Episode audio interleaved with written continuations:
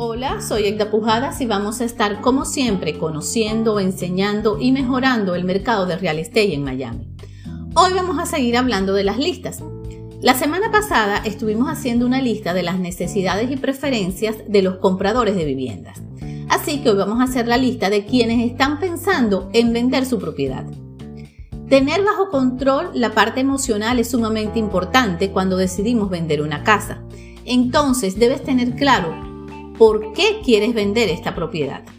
Para mudarte a una casa más grande o más pequeña, para cambiar tu estilo de vida, porque quieres un hogar más moderno, quiero cambiar a mis hijos de escuela, conseguí un trabajo nuevo o me van a transferir en mi empleo, ya no te gusta la zona donde está ubicada la casa o la compraste por inversión y ahora quieres venderla para poner ese dinero en otra propiedad. Si bien la meta de todo vendedor es obtener la mayor cantidad de dinero posible por su propiedad, puede que tengas otras condiciones específicas que te hagan ser más o menos flexible en las negociaciones. Por ejemplo, ¿quieres vender rápido? ¿Aspiras venderle tu casa a alguien que la cuide tanto como tú lo has hecho? ¿Necesitas el dinero de la venta para comprar tu próxima casa? ¿Estás buscando cerrar la transacción en una fecha específica o necesitas quedarte después del cierre? Ten claros todos estos aspectos cuando vayas a evaluar una oferta por la compra de tu casa. Y hablando de ofertas, obviamente quieres conseguir el máximo valor a cambio de tu casa. Y aunque quizás creas que lo mejor es elegir la oferta más alta, el precio de oferta no es lo único que vale la pena considerar. Al analizar las ofertas, evalúa estos cinco aspectos además del precio. Empecemos por el depósito. Toma en cuenta que entre mayor sea esta cantidad de dinero de depósito que está dejando el comprador, más firme será la oferta. Luego revisa las contingencias. La mayoría de las ofertas incluyen condiciones y contingencias, es decir, cláusulas que deben cumplirse antes de que la transacción pueda realizarse o el comprador tendrá derecho a retirarse del contrato sin perder su depósito. Los contratos con menos contingencias tienen más posibilidades de llegar al cierre. Y las contingencias más comunes son la inspección, el avalúo, el financiamiento y el título limpio. El tercer aspecto sería la inicial.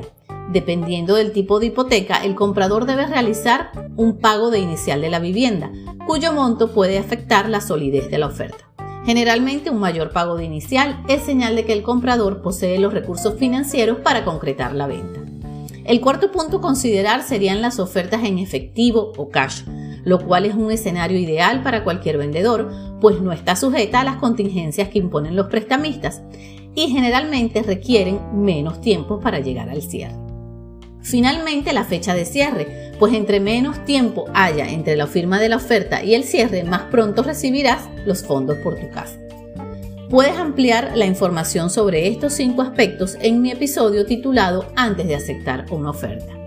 Ahora, otra parte importante de tu lista para vender tu casa es determinar qué parte del proceso te genera más estrés. Analizar el mercado para determinar el precio de venta, preparar la casa para la venta, las visitas de los posibles compradores y los open house, recibir y negociar las ofertas, la inspección, las reparaciones o mudarte. La buena noticia es que en la mayoría de estos aspectos tu agente de real estate será de gran ayuda.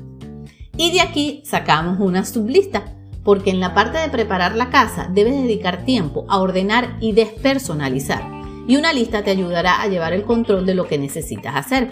Por ejemplo, reparar algo que ya sabes que no funciona correctamente, pintar si es necesario, cambiar los bombillos quemados, mantener la casa con buen olor y súper, súper importante, que la entrada de la casa se vea impecable cuando los compradores se bajen de sus carros.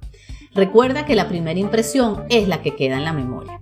En la lista de lo que debes acomodar en la entrada de tu casa, anota mantener las ventanas limpias, tener la grama verdecita, contar con una buena iluminación y aunque parezca obvio, que el número de la casa se vea claramente, pues a nadie le gusta perderse mientras busca una propiedad.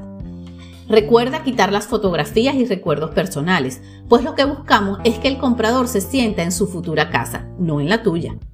También haz una lista de los documentos que debes tener a la mano durante la transacción, como el documento de divulgación de las condiciones de la propiedad, conocido en inglés como Seller Disclosure, y que consiste en informar a tu mejor entender las condiciones en que se encuentra la casa.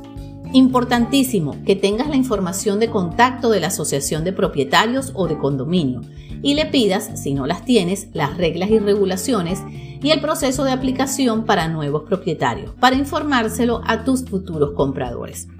Debes tener organizados y a la mano copias de recibos de pagos por reparaciones y actualizaciones recientes, copias de permisos para adiciones o remodelaciones, la información actual de tu préstamo y montos de pago, el plano de la propiedad, todos los juegos de llaves y códigos de seguridad para acceder a tu casa y al conjunto en el que está ubicada, la póliza de seguro y el título de propiedad.